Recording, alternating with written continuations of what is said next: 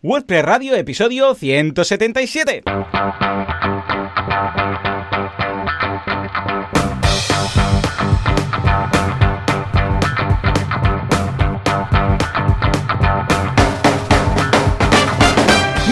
Todo el mundo y bienvenidos un día más, una jornada más, un mar miércoles más a WordPress Radio, el programa, el podcast en el que hablamos de todos esos conceptos, técnicas, estrategias y noticias de WordPress, este fantástico CMS con el que nos ganamos la vida, con el que montamos proyectos, con el que vamos compartimos largas charlas acompañadas de un café o una cerveza. ¿Y quién hace esto? Pues Joan Artes de joanartes.com, super mega experto en WordPress, y Joan Boluda, servidor de ustedes, director de la Academia de Cursos para Emprendedores, boluda.com. Y si todo va bien, al otro lado del cable y ya desconfinado, tenemos a Joan Artes. Joan, muy buenos días. Muy buenas. ¿Qué Pues tal? sí, ¿Cómo total- vamos? Totalmente ya desconfinado. ¿Verdad? Ya, Bien, bien, bien. Ya ya ¿Es verdad vamos. que en Girona ya podéis daros besos por la, por la calle la gente? Sí, sí, sí, sí. Qué guay, sabes, con mascarilla, por eso, ¿eh? Hombre, Con por supuesto, con lengua, pero mascarilla. Tienes que hacer un y mascarilla. Qué guay, qué guay. Escucha, pues muchas sí, ganas ya porque la semana pasada no pudimos grabar y hemos dicho, pues esta semana vamos a grabar con el doble de ilusión. Tenemos el doble de noticias, el doble de feedback, pero antes vamos a repasar un poquito eh, esta, iba a decir semana, pero esta quincena, ¿no? Yo por mi parte he publicado dos cursos, no uno, sino dos, porque claro, han sido dos semanas, ya un curso por semana, ¿eh? como en el 1, 2, 3, pues son dos cursos. El primero de la semana pasada, que ya lo tenéis completo, es el curso intermedio de desarrollo de plugins. ¡Oh! Esto es una trilogía, es que os va a encantar, os va a encantar, os va a encantar. ¿Por qué? Porque el primer curso era el de desarrollo de plugins básico, o sea, explicábamos cómo hacer un plugin, las cosas más básicas, cómo ah, funcionaban los archivos, que tenía un plugin, etcétera. En este ya desarrollamos un plugin y atención, lo mandamos al repositorio. Es un plugin, es un bloque concretamente de Gutenberg, del editor, que vincula pagos con Stripe. Entonces tú lo, lo integras, en un momento dado vas a, a cualquier página o cualquier custom post type, cualquier entrada y dices añadir bloque.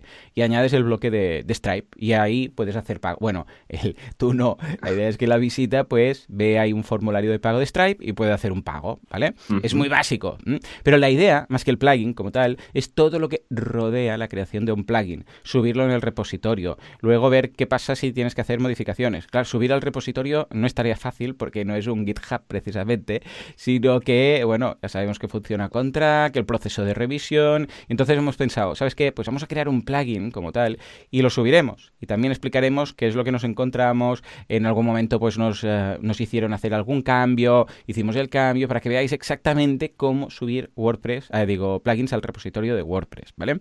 Y el tercer curso, que será el que va continuación de este, que creo que lo tendremos el mes que viene aproximadamente, ya veremos cómo monetizar ese plugin creando extensiones premium. De forma que ya lo tendremos todo. En el primer curso vemos lo básico de la creación de plugins, en el segundo creamos uno, lo subimos en el repositorio, vemos todo, ¿eh? La internacionalización, todo el tema del soporte, bueno, todo lo que implica tener un, plugin gratuito en el repositorio. Y en el tercero ya creamos extensiones de pago para el mismo. O sea que esto yo creo que os va a encantar a todos porque es algo que me pedíais mucho. El hecho de decir, hey, pero quiero un, un- curso más allá de simplemente pues toquetear plugins, sino que quiero crear el mío, lo quiero subir, quiero montar un- una membresía o quiero montar una opción premium que se vincule con el plugin gratuito, etcétera. ¿Mm? Bueno, lo veo muy bien porque, bueno, yo creo que está súper bien hacerse curso intermedio de plugins con el tema de subirlo a WordPress, que sí que es verdad que eh, tenemos el tema de Subversion, pero bueno, está súper bien este, el curso este de plugins, habrá que echarle un vistazo. Sí, ya veréis, muy chulo, muy chulo. Y además así empezáis a ver cómo funciona la creación de plugins para Gutenberg, ¿eh? para crear bloques propios, ¿eh? que es muy chulo. Bueno, esto por un lado. Y por otro lado, el curso de esta semana, que es el de franquicias. En este caso Ajá. cambiamos de tercio completamente y vemos Totalmente. todo lo que rodea el mundo de la franquicia. ¿eh? Es decir, si quiero montar un negocio, pero, ostras, pues el, el plan de negocio, el no sé qué, valorar el mercado, validarlo, tal. Ey, no te pillas una franquicia, que ya está todo hecho. Ya tienen la imagen corporativa, ya tienen el, el how now, ya tienen eh, el mercado validado, ya saben dónde hay otros competidores cerca, o sea, lo tienen todo. Evidentemente, no todo es un camino de rosas, porque tienes que pagar ciertos cánones, tienes que pagar varias cosas y tienes que poner tu trabajo, pero te validan muchísimas cosas. Vamos a ver los pros y contras de montar una, una franquicia, que puede ser franquicia física, online, lo que haga falta. Pero está muy bien porque para esas personas que digan, yo lo que quiero es trabajar de un negocio mío, pero no tener que pensar demasiado en todo lo que es el estudio mercado, validar, hacer tal, hey, píllate a alguien que ya esté funcionando, haz lo mismo en tu zona y ya está, ¿vale? Raro sería que si la gente de la franquicia, porque recordemos que ellos lo que quieren es que a ti te vaya, te vaya muy bien, porque cuanto mejor te vaya a ti, mejor les va a ellos. Con lo que es una opción muy interesante, ya os digo, ¿eh? Hay pros y contras y en este curso lo valoramos todo y vemos además la experiencia de Paco Pepe, que ha montado y ha estado en franquicias, tanto en un lado como en el otro, en distintos papeles y roles, y para que sepáis de, su experiencia lo que puedes encontrar de bueno y no tan bueno. ¿Cómo lo ves, Juan? Lo veo muy bien, interesante porque, bueno, el día de mañana nunca sabes. Cuando montar una ah, franquicia. Sí, sí, sí, vete a saber, vete a saber. Igual, exacto, exacto. vamos a ponernos a hacer pizzas. Exacto. Joan, ¿y tú qué? Muy bien. Pues mira, muy bien. He estado, mira, esta semana pasada estuve jugando un poco con eh, WordPress.com porque ahora que mm. tienen este plan que puedes instalar plugins y tal, hmm. está bastante interesante. Entonces, bueno, me di de alta en un blog que tengo que es hartes.blog con un blog, con un dominio de estos raros de .blog y demás. Estoy jugando un poco con la app de, WordPress que está, está bastante curiosa y va bastante bien, la verdad. O sea, tienen integrado lo más chulo, es como han integrado el editor de bloques a la aplicación móvil que está muy bien logrado mm. y es una cosa que, me acuerdo cuando estaba hablando con Jorge, que es un chico que trabaja en el equipo de mobile de Automatic, me dijo que estaban con, integrando Gutenberg en, la aplicación móvil y el trabajo ha salido bastante fino y, y está súper bien, así que a todos aquellos que, bueno, que os guste que uséis mucho el, móvil para gestionar cosas y tengáis algún WordPress, pues eh, bueno, recordad que lo puedes conectar con Jetpack, que yo también lo tengo así, porque así puedes leer los comentarios, aprobarlos y contestarlos. Pero muy bien, muy contento, la verdad, con esas pruebas, porque claro, ahora que tienen al final, que es un WordPress.com que le puedes instalar plugins, temas y demás, pues mira, vamos a probar, ¿no? Y es bastante curioso. Y nada, y por otra banda, pues mira, estoy aprovechando y esta semana estoy de vacaciones. muy bien, qué bien, qué bien. Ves desconfinado, con vacaciones, todo muy bien. ¿no? Exacto, sí, sí, hay que, hay que aprovechar después de unos meses confinados, hay que aprovechar, desconectar un poco, eso sí, intentaré no perderme el meetup de este viernes de WordPress Barcelona, donde van a hablar sobre copias de seguridad. Oh, mítico, ¿eh? Esto hasta que no lo necesitas no, le das la importancia que tiene, ¿eh? Totalmente. Muy bien, muy bien. Qué chulo, qué chulo. Pues escucha, va, como ha pasado ya 15 días sin hablar de nuestro patrocinador, si te parece, le damos al botón y contamos alguna cosa interesante suya, ¿sí? Venga, vamos, allá.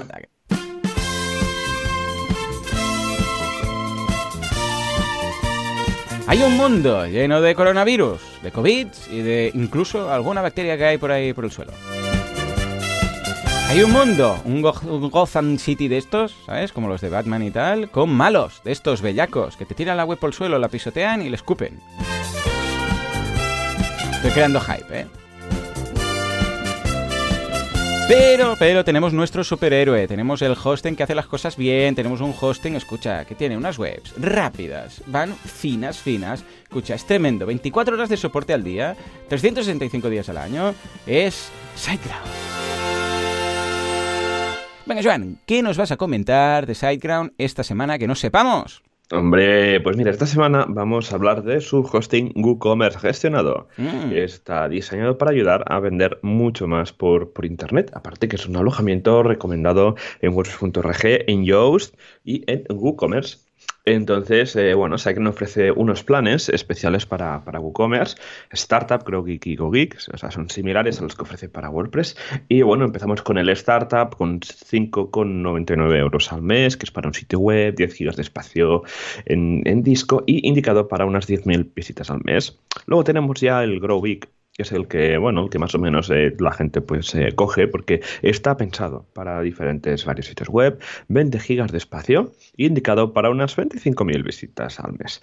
Y también luego ya tenemos el más, el más pepino, que es el GoGeek, que son 13,99 euros al mes, varios sitios web, 40 gigas de espacio y indicado para unas 100.000 visitas al mes. Y todo esto con tráfico no medido. Súper importante que el tráfico no te lo miden, que eso que sí, que otros alojamientos lo hacen en, eh, vamos, en, en SiteGround no lo hacen y vamos, empezamos que tienen eh, el Growbig y el uh, tienen copias de seguridad avanzadas, cachés, staging, el tema de añadir colaboradores a la cuenta de, de, SiteGround que va súper cómodo, ¿no? Para poder traspasar poderes, va súper bien. Y bueno, y todo esto, pues bueno, con un soporte totalmente especializado, disponible las 24 horas, experto, ultra rápido y el mejor puntuado por sus clientes satisfechos.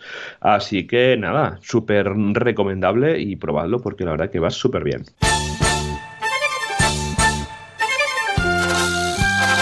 Actuapress, actualidad press, prestualidad, ¿qué pasa con Gutenberg?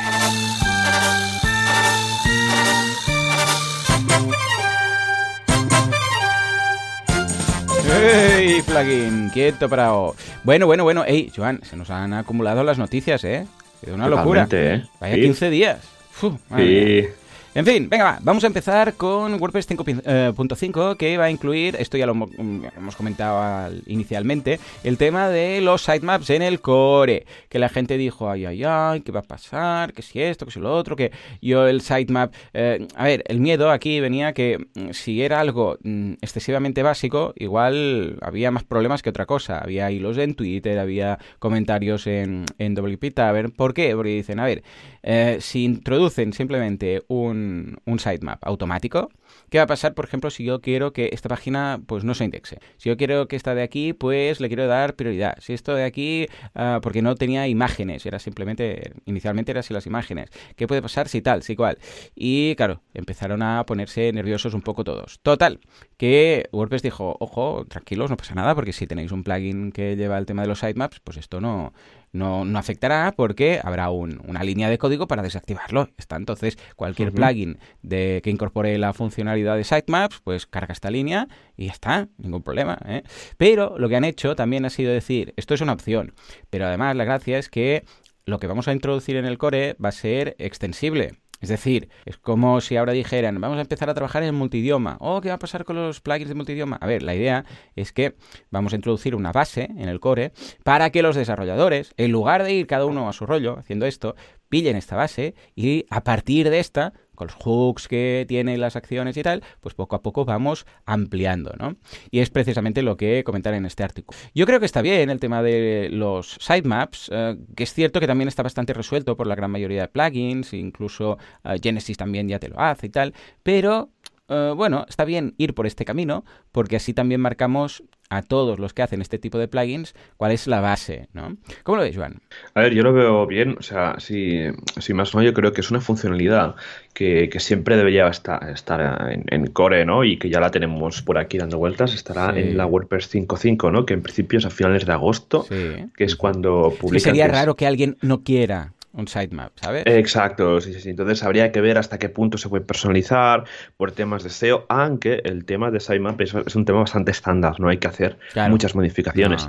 Entonces, a ver, ¿qué, cuál sería mi lista de, deseos? ¿no? Pues la primera, poderla desactivar por, por, por custom post types. Por ejemplo, si tengo un custom post type que ofrece contenido que no es muy eh, relevante, pues desactivarlo, ¿no? Para que Google no me lo indexe, ¿no?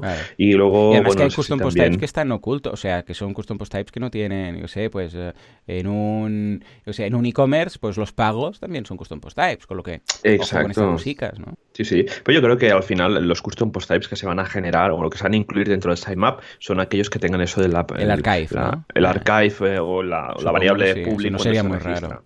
Y, sí, sí, Así que por eso yo creo que, bueno, que es una funcionalidad que, no es fácil de realizar porque tienes que servir un XML y, generar XML es, complicadillo, pero, pero bueno, ya ves que, ya lo tenemos por aquí. Habrá que probarlo y, ojo, habrá que desactivar plugins de, de sitemap y seguro que Yoast se estará preparando pues para ver que si esto está activo, que no activen ellos. Sí, a ver, habiendo esta opción de desactivar, van a poder, hmm. lo primero que eran todos es, bueno, desactivo lo que viene en el core y luego con la calma pues me lo miro para futuras versiones, ah, porque seguramente siempre hay algún cambio que hacer y tal, pues lo voy adaptando al core. ¿eh? Pero yo creo que está bien adaptarlo al core, es decir, no, no, simplemente lo desactivo y ya está, sino es, bueno, inicialmente quizás sí, pero ahora miro como el core mm, propone esto y lo voy, voy adaptando mi código a que, se a que encaje con el core y lo puedo ampliar, porque si no, claro, ya me explicarás tú, ¿no?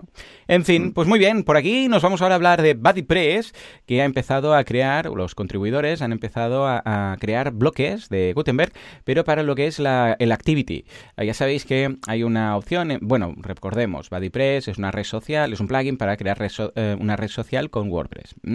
Bien, pues eh, hay una pestañita cuando instaláis uh, BuddyPress en el frontend, que es el de actividad, que es el timeline, para entendernos, de Facebook, ¿no? Que es a ver qué está haciendo la gente. Bueno, pues han empezado a trabajar ya con bloques para poder crear bloques de actividad. Que esto es muy cómodo. A ver, es que Ahora que llega Gutenberg, es normal que poco a poco todos los, em, todos los plugins se vayan adaptando al mismo. Entonces, más que una página que se genera con una template page y esto es lo que hay, y si quieres lo activas o desactivas a través de la página de settings y aparece una cosa u otra, eh, está bien, pero estamos eh, precisamente yendo en contra del, de lo que busca WordPress, que es que en el editor esté todo ahí, tú montes y te desmontes lo que quieras. Entonces, claro, un plugin que simplemente, ah, pues como WooCommerce tenía antes, que no tenía ni los bloques ni nada.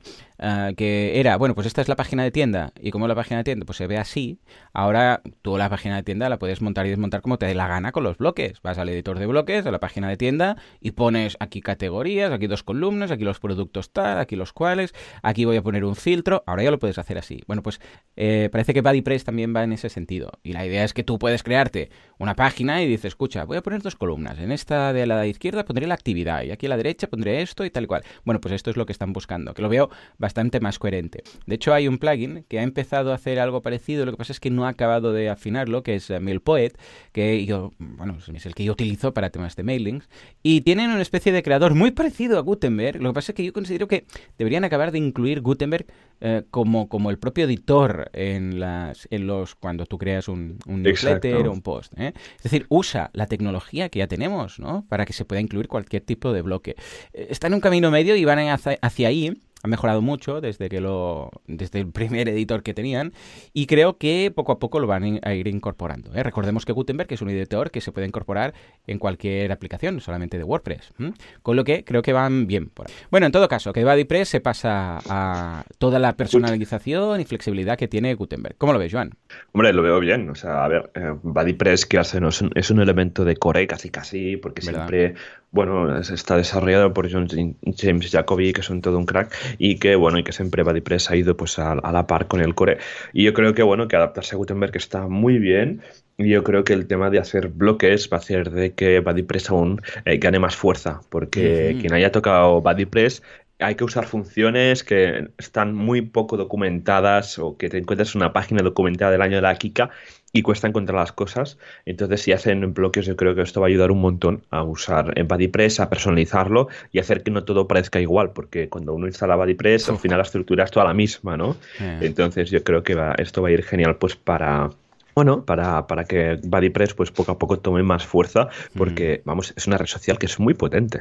Sí, lo que pasa es que es lo que decimos, que como tiene esta connotación de muy antiguo y muy parecido, muy todo, no acaba de arreglar, ¿no? En ese sentido, pero, pero vemos que ya se están poniendo las pilas y creo que esto les va a dar mucho juego. Pues nada, nos vamos de BuddyPress a FooCommerce, en este caso 4.3 beta, que está ya preparada para que la gente lo pruebe. Mm, bueno, pocos cambios, algún detallito en el admin de la, o sea, lo que es la homepage, que ahora tiene una especie de admin donde ves ahí datos básicos y algunos pequeños cambios en algunos bloques de los que había, pero no es que incorporen, sino que hay algunas mejoras, pero una cosa que quiero destacar, que es muy interesante, que creo que esto, cuando se actualice, igual, bueno, hay algún que otro problemilla o aviso o error crítico, que es que eh, de momento es una recomendación, ¿no? Pero pasan ya a 7.2, a PHP 7.2, como recomendación mínima. Que, hombre, a ver, yo considero que tener menos de 7.2 ya es problemático, ¿vale? Porque antes o después vas a tener algún problema. Pero que WooCommerce eh, eh, ya empiece a recomendar 7.2, yo considero que ya deberíamos tener todos como mínimo 7.3 o 7.4, ¿vale? Exacto. O 7.4 y pico, lo que sea que tengáis. Pero yo creo que esto puede, bueno, mm, revolucionar un poco. Ahora es recomendación, ojo, ¿eh? Pero yo creo que cuando recomiendan es porque dentro de poco van a decir, chicos, mm, olvidémonos ya del 5 punto y pico y nos vamos ya al 7 porque esto funciona bastante mejor. ¿Cómo lo ves? Bien, bien, bien. Yo lo veo muy bien que, que, lo vamos que lo adopten porque porque bueno habrá que ver cómo evoluciona. También te digo que WooCommerce evoluciona muy rápido. Es una pasada. O sea hay que estar. Una locura. Totalmente. una locura. Yo estaba regrabando el, el, curso y he tenido que bajarme la versión nueva, esta beta, para modificar alguna cosa que contaba de los bloques. Imagínate tú. Sí, sí. Así que, bueno, veo que el tema de los bloques, que están añadiendo muchos más, bueno, que eh, revisarlo. Y tema del PHP, a ver, 7.2 es una versión bastante estable. Entonces, bueno, ahí cuesta que los hosts tengan versiones superiores a la 7.2. Entonces, yo creo que, bueno, al final eh, WordPress.org tiene estadísticas del uso del tema de las versiones de PHP y seguro que poca gente usa versiones de, vamos, de, PHP que sean mayores de, de 7.2. Así que habrá que, que es por eso, ¿no? Que, están eh, recomendando 7.2. Estoy aquí en WordPress.org barra hmm. about barra stats. Hmm. Tienen las estadísticas y de, mira, de 7.4, de las versiones que instalas de WordPress.org, hay un 4,3%, son de 7.4 de versión de PHP, por eso. Entonces 7.3 es un 25% y luego 7.2 es un 24%.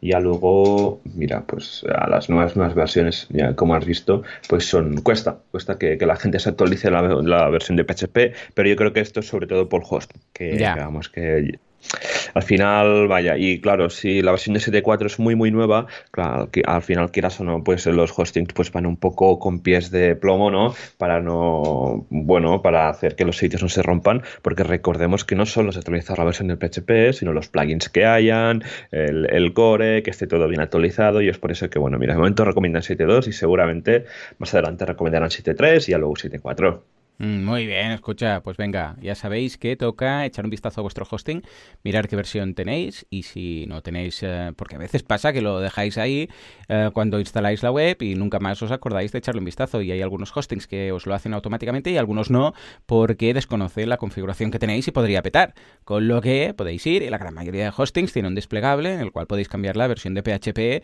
y si pasa algo volverá a la anterior, ¿eh? o sea que miradlo. Venga, nos vamos ahora a hablar de nuestro amigo Yoast oh, Dios mío, ¿qué ha hecho yo? Oh, bueno, pues ha comprado, es muy interesante esta jugada porque ha comprado el plugin Duplicate Post. Sí, señor, este oh, plugin que tenemos oh. todos instalados, ah, bueno, la gran mayoría instalados, más de 3 millones de instalaciones activas, ¿verdad? Ah, pues lo ha comprado. Es un plugin muy simple, muy útil. Yo lo tengo en varias instalaciones que le das a cuando ves el listado de posts y pasas por encima en el menú contextual, ves la opción donde normalmente pone pues borrar, editar y tal, pues aparece duplicar o crear nuevo draft, ¿eh? nuevo borrador. Y te sirve para duplicar un post, o sea, crear un post duplicando uno. ¿eh? Yo lo utilizo mucho en, pues, Boluda, por ejemplo, lo, lo utilizo cuando voy a crear un nuevo post para el podcast, duplico el anterior y así ya tengo ahí pues todo el esquema. Y además me sirve porque a veces detecto incluso cuando voy modificando las cosas, detecto algún error de, del post anterior y digo, ostras, mira, pues ahora estoy a oh, tiempo de ir y, modificar, ¿no? Ah, y también tiene sus cosas, ¿eh? porque a veces me, me olvido de ah, ir al extracto y modificarlo y el resumen queda como el anterior y tal, ¿no? Joan también le ha pasado alguna vez con las imágenes destacadas aquí en WordPress Radio, ¿no? Bueno, total, que es un plugin muy chulo. Total, ¿qué dices? ¡Ey! yo hasta he comprado esto y por qué, ¿no? ¿Qué ha pasado aquí? Bueno, dos cosas. Primero de todo, porque aparte de la compra del plugin, ha incorporado atención a Enrico Batocci, que es el creador de este plugin, como senior developer. O sea que se lo lleva también, mm, que esto es una jugada muy buena. Y aparte, el tema del plugin, porque dices, pero ¿qué vas a hacer? A ver, yo, hostia, están todos temblando, ¿no? ¿Qué vas a hacer con esto? ¿Vas a quitar cosas? ¿Vas a hacer un premium? ¿Vas a monetizar esto? Y dicen que no, dicen que de momento va a seguir todo igual, no van a añadir cosas premium, no van a quitar cosas de las que ya hace el plugin de forma gratuita, no van a hacer upsells ni cosas raras, que tienen ideas, que tienen planes, y solamente después de que la gente haya preguntado mucho, dice que lo que sí que harán será incorporar em, una mejor integración con Yoast. Por ejemplo, que Yoast tiene la opción de crear un rol de, de SEO, de SEO Manager. Cuando instalamos WooCommerce, nos aparece ahí pues el de mm, administrador de la tienda. Bueno, pues con Yoast podemos también crear un, un señor SEO, ¿vale? Que es una persona que puede tocar cosas de SEO, pero no puede tocar otras cosas, ¿vale? Para entendernos. Bueno, pues diciendo, por ejemplo, que se integre bien de forma que este rol pueda duplicar posts, ¿no? Cosas de estas. Pero bueno, estamos todos ahí un poco, ¿vale? Mm, de acuerdo, no sé, estábamos todos como, algo tienes en mente, ¿verdad? Igual, no sé, le hacía mucha ilusión y como ve que hay muchas posibilidades aquí, pero no se me ocurre nada más. Joan, ¿se te ocurre qué puede hacer Josh con este plugin tan, tan nicho, pero tan usado? Claro, no sé, a lo mejor quiere aumentar la funcionalidad de Yoast, porque, pero claro, al final Yoast está enfocado mucho a contenido. Así que habrá que ver, o sea, por dónde van los tiros. No sé también si es por eso, claro, al final tampoco no estás solo comprando funcionalidad, estás comprando también usuarios, claro. Eh, o sea, por ahí a lo mejor van los tiros. Que el día de mañana el Duplicate Post te meta un banner. Mm. Oye, ¿quieres mejorar tu SEO? sí, sí, totalmente. Bueno, veremos, veremos a ver qué tal. En todo caso, ahí queda la noticia. Igual dentro de unos meses decimos, ¿os acordáis del episodio 177 que pasó tal y cual? Bueno, en fin. Venga, nos vamos a hablar de Gutenberg, que aún no hemos hablado directamente de Gutenberg, porque yo creo que ya tocaba. Pues bueno, eh, resulta que hay un plugin que nos permite crear formularios a través del editor de bloques, ¿eh? con Gutenberg Forms, que es un plugin que lo que hace... A ver, Cierto es que eh, Gravity Forms y Ninja Forms y todos estos tienen la posibilidad de incorporar el bloque, que hasta aquí pues no es ninguna novedad. Incluso ese bloque es relativamente personalizable. Es decir, tú cuando instalas eh, Gravity Forms y colocas en el editor un bloque de un formulario que tienes creado, pues te permite a través de unos checkbox, pues bueno, unas palanquitas de esas, ¿no? Eh, activar el título, desactivar el título, activar la descripción, desactivar la descripción, pero poca cosa más, lo que te permite el bloque. Bueno, pues en este caso, Gutenberg Forms eh, no, es que directamente creas bloque, formulario, y ahí en el propio, ya sabéis que la barra de la derecha, en el sidebar de la derecha, que tenéis documento y bloque, pues en el apartado de bloque tú montas el formulario. O sea, el flujo es muy cómodo. ¿Por qué? Porque tú dices, venga, crear formulario, primer campo, tal, pero esto en el propio editor, primer campo, segundo campo, tercer campo, pum, pum, lo tienes todo ahí, lo puedes reutilizar como bloque reutilizable, todo, puedes montarlo con la estructura de filas, columnas, bueno, con, con, lo que tú quieras. Y además tiene ya muchísimos campos. Bueno, los más básicos, que son uno, bueno, ojo, hay algunos básicos y algunos un poco más avanzados, ¿no? Porque tiene el checkbox, el selector de fechas, mail, para subir un archivo, el botón de envío, evidentemente, mensaje, que es un textaria, para entendernos, name, número, en caso que quieras un, que introducir un número te lo valida también, teléfono, un radio button, un select, es decir, un desplegable, un texto, un input, para entendernos, eh, una página, o sea, website, que quiere decir una URL, uno de sí y no, incluso, atención, uno de cálculo, de calculation, o sea, que te permite hacer operaciones matemáticas. Es bastante interesante porque creo que esto es, una vez más, un señal sano de los que, que, los plugins ya están pensando en Gutenberg como base. Y me lleva a pensar qué va a pasar con los mm, plugins actuales de formularios, que no digo que vayan a desaparecer, sino simplemente que igual van a tener que añadir un poco más funcionalidades para, para competir contra estos plugins que igual no son tan potentes, pero el flujo de creación dentro de un post es muy cómodo, ¿no? ¿Cómo lo veis, Van? A ver, yo, yo creo que yo creo que al final lo que va a pasar en, esto, ¿no? Sabiendo ya un mm. poco como a muy largo futuro, es que claro, ahora Gutenberg, bueno, WordPress.org ha añadido la opción de que por defecto se active el editor en pantalla completa, haciendo que desaparezcan ¿no? los diferentes elementos, ¿no? Entonces, ahora viendo los plugins que poco a poco van añadiendo bloques y demás, yo creo que veremos un poco una transición hacia un dashboard de WordPress Gutenbergizado. Hmm. ¿no? Que al final las herramientas que tenemos en WP Admin desaparezcan en favor de hacer este tipo de cosas, ¿no? Que si tienes que acceder al, al WP Admin, pues sea pues para tocar cosas de configuraciones, cosas complejas y demás. Pero ya viendo que, por ejemplo, que Gravity Forms está añadiendo bloques ya de sus formularios, mm. esto eh, ya se puede observar con todo esto que un poco la transición es hacia allí, ¿no? Que básicamente que tiraremos hacia allí y que todo va a estar un poco eh, compatible con, Gutenberg. Gravity ha sido el primero, pero yo creo que vamos a ver unos cuantos ¿eh? que van a seguir después. Sí, yo creo que sí, porque, a ver, básicamente... La jugada que comentas de añadir el, bueno, de porque por defecto se abra la pantalla completa, precisamente entre otras cosas es porque vemos que es mucho más cómodo trabajar. A mí no me gusta, ¿eh? me pone muy nervioso no tener el menú y lo quito. Pero cuando estás trabajando quizás de forma puntual en un diseño de una home y necesitas más espacio para, bueno, depende de la pantalla que tengas, ¿no? Yo cuando diseño pues utilizo la pantalla ultra wide esta y tengo todo el espacio que quiera, ¿no? Pero sí que es cierto que es más cómodo si vas a trabajar con columnas, si vas a estar desarrollando, ah, para escribir un texto no hace falta, ¿no? Pero si vas a elaborar cosas y vas a utilizar bloques que tienen muchas opciones y tal, pues trabajar con pantalla completa yo creo que es una de las apuestas de a largo plazo, mm, dar la opción de decir, trabaja aquí, trabaja en el editor, deja las otras cosas, ¿no? Con lo que veremos a ver qué tal. Pues escucha, no nos escapamos de Gutenberg, pues nos vamos al 8.3. Recordemos una vez más, ah. cuando hablamos de Gutenberg, hablamos del plugin. No estamos hablando, si no, os lo diríamos. Cuando os decimos que hay alguna novedad en Gutenberg, en el core es cuando hablamos de las actualizaciones de WordPress como tal.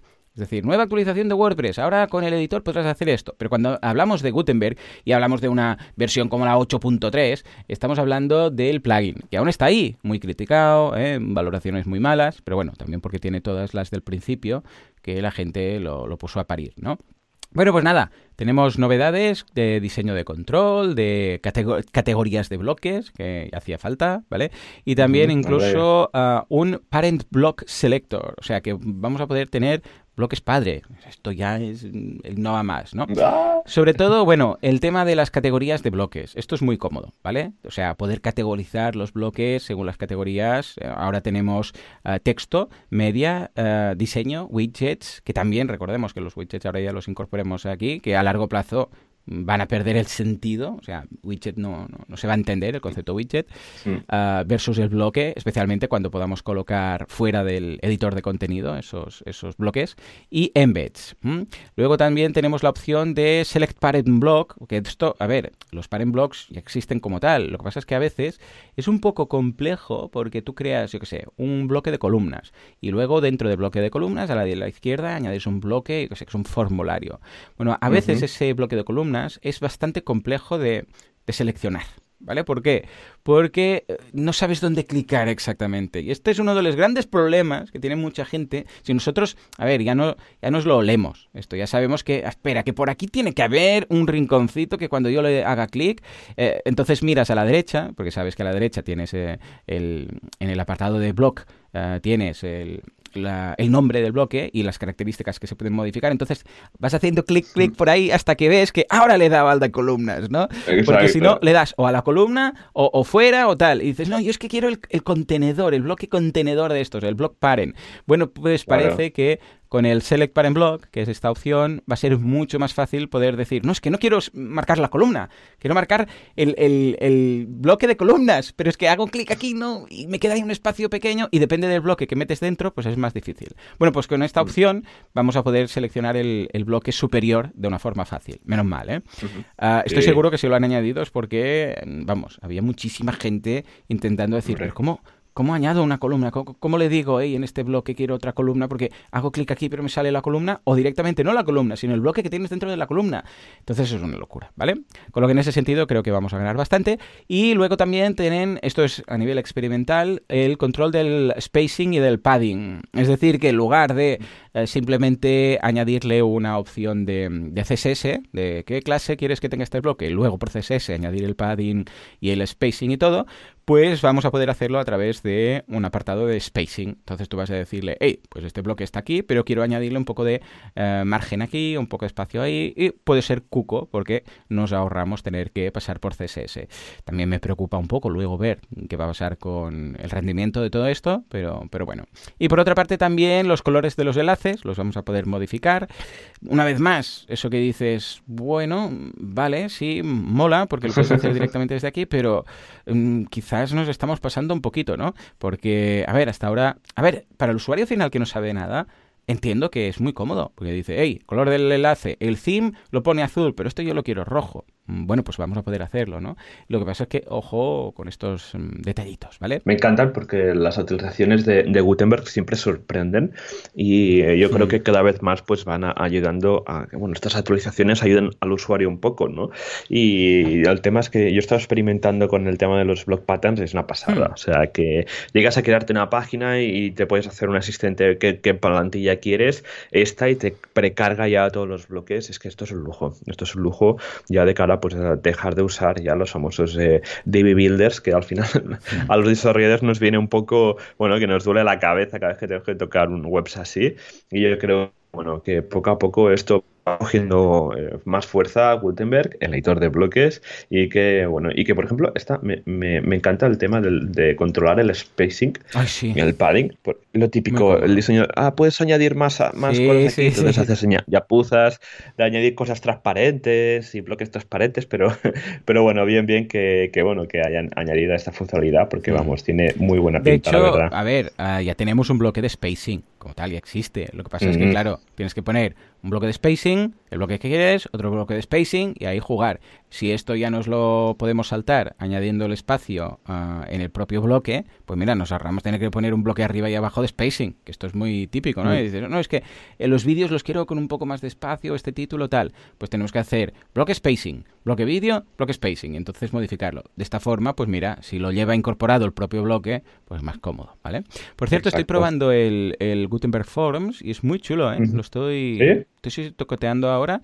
Sí, sí, te añade todos los, los, campos. Puedes además decirle, no, el botón lo quiero aquí, ahí. Cada, cada elemento del, del bloque, digo, del formulario es un bloque. De forma que tú puedes uh -huh. añadir, pues venga, el nombre, ahora lo muevo para arriba, para abajo, meto columnas y el, el, nombre en una columna. Típico que siempre con Gravity y con otros plugins es un poco Cristo maquetar el, el hecho de decir, eh, nombre lo quiero a la izquierda en una columna de half y en la derecha uh -huh. quiero el apellido y luego debajo el mail pero que ocupe todo. Pues esto es súper cómodo, porque claro, creas columnas lo creas como te dé la gana y el, el botón de formulario lo puedes poner también, pues yo sé, creas una col dos columnas y si quieres que esté solamente a la derecha, más en pequeñito, creas dos columnas, lo arrastras ahí y te queda al 50% del, del espacio a la derecha, pero si quieres que ocupe todo el ancho, pues pones un bloque entero. Está muy bien, lo probaré, lo probaré, a ver qué... Sí. Bueno, no nos vamos de Gutenberg, Joan, no nos deja. ¿Por qué? Porque si esto te parecía mucho, atención, porque Ojo. Matt y Matías, Matías Ventura, que estuvo aquí en el podcast, que es eh, uno de los lead developers de Gutenberg, pues han hecho un, un, pequeño demo, lo dejamos en las notas del programa, de lo que será las, atención, el bloque de edición, atención, de imágenes. Sí, vamos ojo, a poder eh. editar hasta cierto punto imágenes en WordPress. Pero ojo, Importante que esto, dos, dos, puntos. Importante, primer punto, que lo vamos a poder incorporar en, propiamente en Gutenberg. O sea, no va a ser uh -huh. como ahora que añades una imagen en la biblioteca, entonces le das a editar imagen y podemos hacer ciertas cosas, sino que lo haremos directamente en Gutenberg. Y segundo, que eh, este nivel de edición de imagen es bastante más potente de lo que nos permite ahora, que de hecho podemos. ¿eh? Lo que pasa es que ahora lo que podemos hacer básicamente es recortar.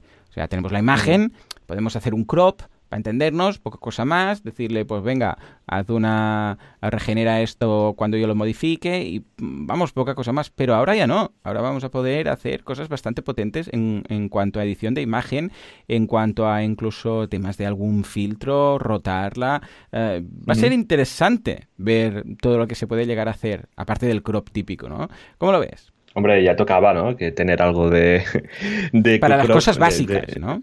Exacto, ¿no? Porque, a ver, el editor de, imágenes de WordPress es básico, pero vamos, si añaden la, posibilidad, si esto pues lo, lo, mejoran, ahora está experimental, hombre, yo creo que esto es un puntazo fuerte, sobre todo porque al final, cuando nos corramos un buen contenido, tienen que haber buenas imágenes. Así que yo creo que, bueno, es que ven un poco el, el futuro y ven un poco también dónde, bueno, dónde están las necesidades al final. Así que yo creo que, vamos, que es un buen, un buen elemento para, para bueno, para, para un poco para el futuro. Así que nada, habrá que probarlo, habrá que probarlo, ver qué tal. Sí, señor. Pues venga, le daremos una intentona a ver qué tal. Y seguimos una vez más con los bloques y con Gutenberg. ¿Qué queréis que os diga? Es noticia, ¿no?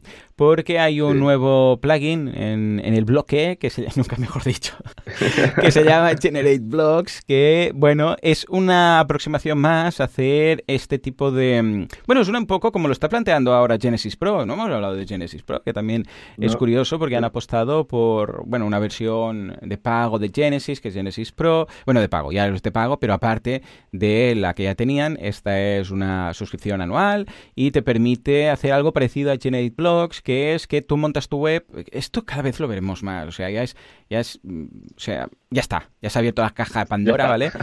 Uh, que es crear el site a partir de plantillas, eh, de bloques uh -huh. que ya están. Entonces tú dices, hey, voy a crear una página de contacto. Y ahí tú tienes tu, tus layouts de contacto. Quiero crear una página de productos para WooCommerce y tal. Pum, lo tienes ahí, ¿no?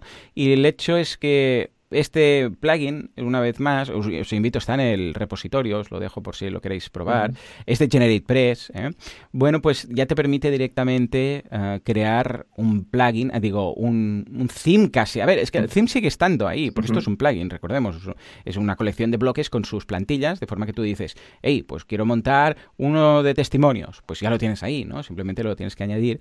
Pues vemos que el theme va a pasar a ser casi, casi que el style CSS. Es decir, vas a poder ver pues una cierta tipografía, unos colores y una, una base. Aún actualmente pues el theme va a definir pues los, los, los espaciados, el, el, ancho de la página, si tienen o no sidebar, pero incluso el concepto sidebar eh, ya está desapareciendo porque dices, ¿qué quiere decir sidebar? Sidebar quiere decir que el contenido estará en dos columnas. Mm, bueno, sí, pero es que esto con Gutenberg también lo haces, dos columnas. O sea, eh, ¿hasta qué punto tiene lógica mm, hablar de sidebar cuando tú puedes montar una sidebar distinta en cada, en cada página a través de Gutenberg? O sea, mantener la misma, igual sí que si tú tienes un blog básico y dices, es que yo no, me hace falta, yo creo una sidebar aquí con cuatro enlaces o algo de publi y, listos, ¿no? Pero para las webs más elaboradas no tiene mucho sentido mantener ahí una sidebar siempre fija cuando puedes hacer lo que te dé la mm. gana en cada página con, con los bloques, ¿no?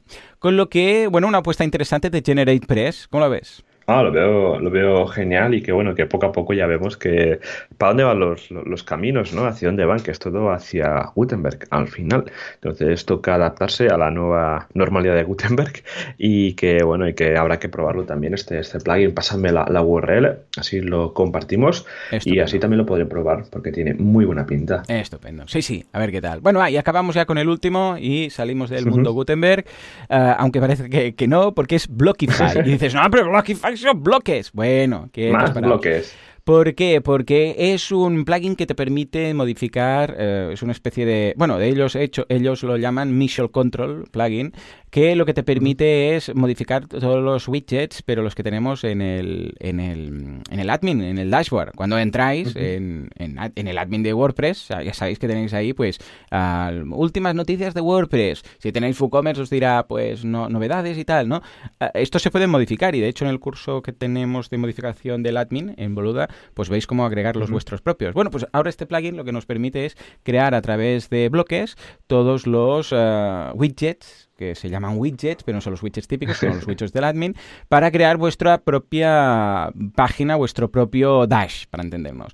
Esto lo veo muy cómodo. La verdad, es muy práctico y creo que poco a poco esto, yo creo que al final lo podríamos hacer, lo deberíamos poder hacer en el propio core. Siempre he visto muy limitado el Dash de, WordPress, lo que viene de base, porque aparecen unos, unos widgets básicos mm, que, bueno, la gran mayoría de veces los acabo desactivando, pero siempre lo he visto poco personalizable. ¿Sabes? El hecho de decir, ¿por qué no es más flexible esto? ¿Por qué no puedo añadir yo aquí ciertos eh, enlaces directos? A ver, que sí que se puede hacer ¿eh? con código, pero de una forma cómoda. Simplemente lo que tenemos es en opciones de pantalla, que es eso que está escondido arriba a la derecha, podemos desactivar los que no queremos, ¿vale?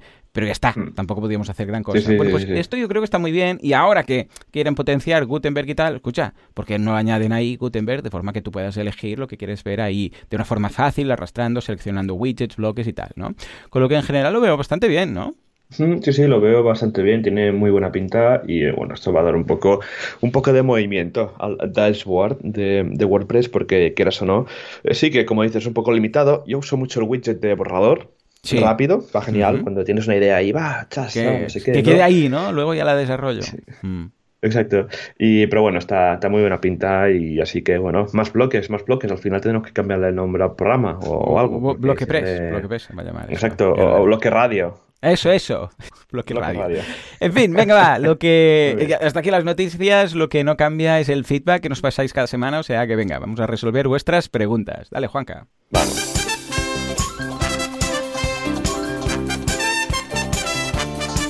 Muy bien, muy bien. Pues venga, va, las noticias, digo las noticias, las preguntas de la audiencia. ¿Fitpress o qué queréis saber?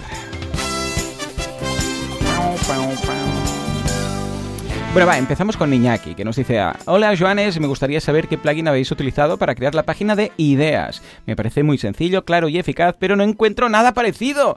Un saludo y seguido así, Iñaki. Bueno, pues Iñaki hace referencia a wpradio.es barra ideas, que ahí os invitamos a que nos, eh, vamos, sugiráis cualquier tipo de idea para hablar aquí en el podcast. Bueno, pues esto es un plugin que se llama Idea Factory. Lo hemos tenido que retocar un poco porque estaba un poquito abandonado, pero aún está ahí en el repositorio os dejamos el enlace y lo podéis incorporar. Es muy fácil, es un sistema de votaciones, la gente va y dice, pues ¿por qué no habláis de Gutenberg? Que no habláis nada de Gutenberg. Y si gusta, pues ah, hay un botoncito de me gusta, le das al botoncito y esa idea tiene más votos, de forma que luego nosotros podemos ir ahí y ver qué es lo que os interesa. Es un plugin muy útil, muy cómodo y que recomiendo mucho. O sea que ahí queda. Venga, va, Joan, ¿qué nos dice Vinicius? Pues nos dice Vinicius, eh, Joan, muy buenas noches. En pleno 2020, ¿cuál de los dos grandes es el ganador? Saludos. Pues bueno, esto lo comentó en el programa de multilinguaje y a ver, para mí, una visión personal, gana Multilingual Press, por supuesto, porque estoy más tranquilo cuando monto sites con, multilingual, la verdad. Totalmente, estamos de acuerdo. Y hace mucho que no instalo ningún WPML. Yo sí, yo sí, pero ya te digo que aunque ha mejorado mucho, la, verdad, hmm. eh, sí que aún hay cosas que, ves que dices, ah, mm, ¿sabes? Sí, sí. Así que, bueno, mira, habrá que acostumbrarse a usar el PML, pero no, pero en mi caso, multilinguaje, multilingual press, perdón, vamos, ganan de goleada. Totalmente. Así que para mí es el ganador. Sí, además, que puede parecer que hay un multisite en el primer momento, puede parecer como que tal, pero cuando lo has hecho muchas veces ya, es que es que es que es nada, es que tardas poquísimo, sí que se tiene que tocar un archivo, pero es que ya está, luego es todo más fácil. La última vez que mm. instalé WPML fue hace unos meses por un cliente que era, es que era muy, muy, muy simple, era un blog y quería otro idioma, pero no quería nada más, o sea, ni vendía productos, ni tenía ningún plugin. Es que era, básicamente tiene un, o sea, no tiene ni plugin de SEO, para que nos entendáis, tiene un plugin de formularios y ya está, es, la base, y el, el anti-spam, ¿vale? A Kismet. Y ya está, entonces, claro, quería añadir un idioma y dije, bueno, es que le voy a complicar la vida con un multisite, se lo expliqué, hey, que hay esta opción, es más simple y tal y cual, y, me dijo que sí, que sí, que, que, lo veía bien y tal, con lo que se lo instalé, pero la base sin ningún extra, ninguna extensión. Y sí, sigue dando resultados, está bien, ¿eh?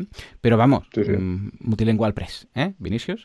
Venga, nos vamos a hablar con Paul, que nos dice: Hola, Joanes, gracias por el aporte de esta fabuloso podcast. Pregunta sobre plugins de Marketplace. Revisé WooCommerce Product Vendors, eh, que Joan trabaja en su curso. ¿Habría la posibilidad que las funciones de los vendedores sea por el front y no por el backend? ¿Conocen otras alternativas que lo permitan? Ya he visto que unos tratan de cubrir mucho y hacen que sea pesado el plugin. Saludos desde Perú, Paul. Bueno, pues Paul, ah, una solución, porque claro, Product Vendors ah, da acceso al, backend a los vendedores para que ah, incorporen sus productos como a través de WooCommerce. A ver, esa es la opción. Con el tiempo y a base de montar Marketplace te diré algo. A ver, la opción de dar a los eh, vendedores acceso al backend de WooCommerce para que añadan sus productos es la opción que menos problemas da. Es la opción también más fea. ¿Vale?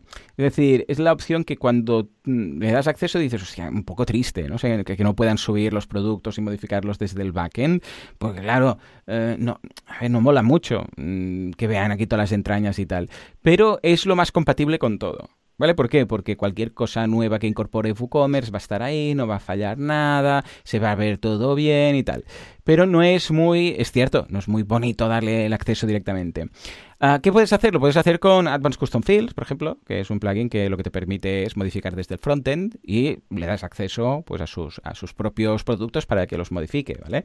Si no, tienes que irte ya con otros plugins. Pero ya te digo, ¿eh? Mm, siempre falta algo, porque va cambiando todo, entonces, claro, eh, le vas a tener que dar acceso, imagínate ahora con el tema de, de, Gutenberg, ¿no? Claro, eh, poder modificar el, el post y el, digo, el producto y añadir todas las metaboxes y todo lo que tiene el backend va a ser un poco complejo hacerlo en el propio frontend. ¿eh? Ojo, que los plugins alternativos que te permiten hacer esto te dan la opción de frontend. Lo que pasa es que luego siempre hay algún plugin que tienes tú extra que en el backend funciona, pero que este plugin en el frontend no lo tiene, entonces queda más limitado, etcétera.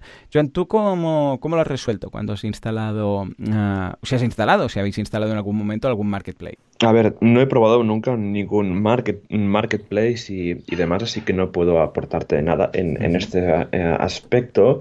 Pero claro, el tema de hacer que las funcionalidades estén en front y tal es complejo. O sea, aquí ya. nos vamos a desarrollos a medida y demás, porque quieras o no, pues bueno, estamos llevando cosas del backend, que eso implica que hay un usuario logueado, que hay una sesión ahí y tal. Entonces es complicado. Por ejemplo, ACF pues sí que tiene pues unas funciones para, para usuarios logueados que permite pues añadir contenido desde front y hacer formularios. Eso está muy bien, pero claro, en el caso de Marketplace había que mirar si el mismo plugin ofrece este tipo de funciones. O sea que, ojo con esto, ¿eh? porque más que el hecho que ahora encuentres uno que digas, ostras, es que te encaja perfecto y tal, es que pasará en el futuro, ¿vale? Es decir, ¿qué pasará si luego se añade no sé qué opción dentro de WooCommerce, que precisamente ahora decíamos que están súper activos, ¿vale? Y luego esto no lo tienes en el frontend, ¿vale? O sea que, bueno, ojo con esto. Muy bien, venga, va, Joan. Eh, las dos últimas que nos dice José. José nos dice, hola mis queridos Joanes, un gusto saludarlos nuevamente y como siempre muchísimas gracias por todo el grandioso conocimiento que comparten a través del podcast. Ya es todo una maravilla. Recientemente me, he dedicado a escuchar el podcast desde el inicio y ya voy por el número 137. Llevo como dos semanas dándole lugar a WordPress Radio únicamente. He de decir que realmente me complace escuchar todo el hilo que se han traído alrededor de Gutenberg desde antes del lanzamiento y de cómo se iban incorporando nuevas funciones que ya estaban presentes cuando yo lo empecé a usar. Es como analizar el pasado detalladamente qué bueno que no me tocó probarlo de un principio. Pues la verdad que no. Bueno, la cuestión es que quiero compartir un enlace a YouTube para que lo que vean es dónde se destaca una característica que me parece muy peculiar, fantástica, pero que a la, a la vez atemorizante del page builder llamado Oxygen. Yo no lo ah, utilizo. yo no lo utilizo, pero andaba husmeando en su web y di con un vídeo donde se construye una página como con cualquier otro page builder, pero después puedes pasar ese layout a bloques de Gutenberg con ese layout 100% igual. Y puedes abordar permisos para dejar o no que el usuario pueda manipular los bloques o solo el contenido. Aquí el enlace y nos comparte aquí el enlace, José. Yo no había visto ninguna, eh, yo no había visto algo similar a eso, pero ¿hay algún otro page builder que lo haga? ¿Cuál es la opinión de ustedes dos? ¿Hasta qué punto el código será liviano o, pas o pesado de esta manera? Pues súper interesante. Y yo no conocía esto de Oxygen. No sé si tú lo conocías, Joan. Sí, de hecho estamos haciendo un, curso. Un curso, vaya, vaya. Sí, sí, qué raro, ¿verdad? Eh, Albert, que es, bueno, un desarrollador, Albert Calzada, desde aquí un abrazo, que, que, mm, bueno, me lo han pedido en bastantes ocasiones. Entonces contacté con Albert, que, que se dedica a desarrollo con, con Oxygen, y, y, me dijo que sí, ahora estamos planteándolo, a ver, a ver qué tal, ¿no? Pero, pero que, bueno, es una forma interesante, una aproximación interesante, porque luego te permite incluso modificar los propios archivos. Es como un constructor, más que, uh, más que otra cosa, es un constructor de themes, para entendernos, ¿vale? Eh, es todo un mundo, es otra aproximación muy curiosa, muy interesante y creo que puede tener su qué, sus pros y contras. Mira, vamos a hacer algo. Como da mucho de sí y ya nos pasamos casi el tiempo, voy a preparar un, un especial ah, para hablar de Oxygen o incluso voy a invitar a Albert, que se venga aquí al programa, y nos cuente pros y contras y vemos qué pasa con todo lo que nos preocupa a nosotros, a los desarrolladores más así, más puristas en este sentido, sin serlo mucho, pero en cuanto a blocking, ¿no? ¿Qué pasa? ¿Y si desactivo? ¿Y si no sé qué? ¿Qué, puede pasar? ¿no? Porque claro, si lo, que nos preocupa es que si en algún momento queremos desactivar un plugin o un theme y petan cosas o se pierde contenido, eso es preocupante, ¿no? Entonces, a ver cuál es esta aproximación. Muy, muy curiosa, ¿eh? Con lo que venga, le, le voy a invitar al podcast, que se pase, y si no puede pasarse, pues bueno, yo ya usaré un resumen de, de cómo funciona pros y contras, ¿vale? Eh, y José, no, no conozco ninguna alternativa a esto que no sea ya directamente el desarrollo propio de, themes, ¿vale? Con lo que creo que vale la pena comentarlo. Venga, va, voy a, voy a apuntarlo y así me lo preparo, ¿vale? Por cierto, recordad que la semana que viene estoy fuera, ¿eh? no voy a poder, bueno, no vamos a poder grabar, con lo que ya será la siguiente semana. Venga, nos vamos a por la última duda que nos manda Edgar y nos dice, este es un feedback eh, acerca, más que para, es acerca del podcast, no es una duda de WordPress, sino de podcasting. Buenas, Joanes, este correo tiene un comentario y una pregunta para el editor de podcast. No sé si referirme a Joan Boluda o a Juanca, por caso práctico será para Joan. Comentario, el episodio de la semana pasada, 175 intranets, noté un nuevo detalle. A ver, que uh. también aplica con los episodios de la misma semana de tus otros podcasts, exceptuando el de marketing online. La pregunta es, ¿A qué se puede deber? Ostras, es que es muy crack Edgar cómo ha detectado esto. Que el MP3 del episodio WordPress Radio 175 pese 123 megas, cuando normalmente pesan entre 20 y 30 ¿eh? en todo el boludaverso. WordPress Radio, si lo hacemos, etcétera. Tuvieron audios pesados durante esta semana y quizás sería por el cliente arriba de 100 megas cada episodio. Esto lo noté. A ver, ¿cómo lo notó? Porque igual es que los pesa todos. Dice, esto lo noté debido a que marqué este episodio como favorito en mi podcatcher. Así no se borra al terminar de reproducir. Ah, muy bien, somos favoritos. Para repasarlo y consume más espacio que un episodio normal. Solo comparto el detalle. Este último episodio, 176, Namespaces, que es el de la semana pasada, pesa 32. Por lo que el detalle fue algo de la semana pasada. Saludos desde México y disculpen lo pesado que pueda ser este correo. A ver, Edgar, eh, pues es cierto, y yo lo detecté rápido y por eso regresó a la normalidad. Y fue básicamente porque yo soy el que edito y renderizo, bueno, exporto los, los podcasts. ¿Y qué pasó? que finalmente, después de mucho tiempo, uh, Podcastity, ahí digo Podcastity, Podcastity es el, portal que hemos montado con Alex, Audacity, que se parece mucho, uh, que es el editor de, que utilizo yo de audio, pues se pasó a Catalina, finalmente, que tenía un problema porque uh, no, no se oía el micro, porque no le daba el acceso a Catalina, la nueva versión de Mac. Bueno, total, que se ha actualizado y con la actualización no me fijé que había un nuevo sistema de calidad de conversión y de exportar. Y por defecto hay una nueva configuración a la que llaman Insane, o sea, Insane, para entendernos. Y la, sigue Extreme, luego Standard, que es la que habitualmente utilizo, y Medium. Pues por defecto, no sé por qué, la nueva versión de Audacity te viene con Insane, que son 320 kbps, o sea, una barbaridad de todo. Total, que durante una semana, con la nueva actualización, estuve haciéndolo todo insane. Y como dice su nombre, es muy insane porque, claro, pasamos a ocupar pues cuatro veces el tamaño de archivo. Pero bueno, luego ya lo detecté porque cuando lo subía tardaban también por FTP y digo, ¿qué, qué ha pasado, no? Y me di cuenta, con lo que uh, lo puede solucionar. Pero está bien, ¿eh? Nuestros oyentes, ojo, Joan, están en todo. Sí, sí, no, nos tienen mega controlados. O sea, hay que vigilar qué pasos damos. Sí, sí, sí, madre mía, muy bien, pero gracias Edgar por hacérnoslo saber. ¿eh? Pues bueno, venga, ahora sí, a la velocidad del rayo nos vamos a ver qué meetups, WordCamps y cosicas tenemos preparadas. WordPressers unidos, jamás serán vencidos y ahora desconfinados. Bueno, agarraos, agarraos. Mira, me ha salido un pareado. Venga, va, Joan, ¿vuelve la normalidad también en las meetups? ¿Alguna que ya sea física o de momento todo virtual? Todas virtuales. Y empezamos con el miércoles que tuvimos que tenemos WordPress Sevilla, segunda presentación oficial de SV QTEC. Luego tenemos en WordPress Barcelona el viernes, ah, el miércoles, eh, en el grupo de WooCommerce Barcelona, WooCommerce versus Shopify, desde cuál es el mejor. Decide cuál es la mejor plataforma para ti. En WordPress Madrid, buenas prácticas para nuestros desarrollos en WordPress. En Sevilla, top de plugins y siempre de WordPress. Coincides. Jueves en Cartagena, cómo vender más en tu tienda online gracias al redes sociales, en Málaga, más de 50 snippets de WordPress a un clic con Visual Code, en Tarragona, cómo emprender con WordPress y no morir en el intento. Hmm. Y el viernes en Barcelona, copias de seguridad en WordPress, super mega recomendados. El sábado en Sagunto, conociendo la comunidad de WordPress. Y eh, ya pasamos a la, para terminar el mes, el día 3, el día 1. Eh, bueno, para tener, mira, ya hago un pequeño spoiler. El miércoles de la semana que viene en WordPress Granada, cualquier curso de WordPress enseña WordPress y ahí lo dejamos. Muy bien, hey, súper completo. Tengo ganas de ver cuándo van a volver. Quizás después del verano, ¿no? Alguna mitad presencial. Sabemos que las WordCamps no, pero a nivel de meetups igual, mira, después del verano alguien ya se anima cuando vean que todo vuelve a la normalidad. Porque se echa, se echa de menos, ¿no? De vez en cuando ver a la comunidad y tal. Aunque sea con aforos limitados, mascarillas y estas cosas.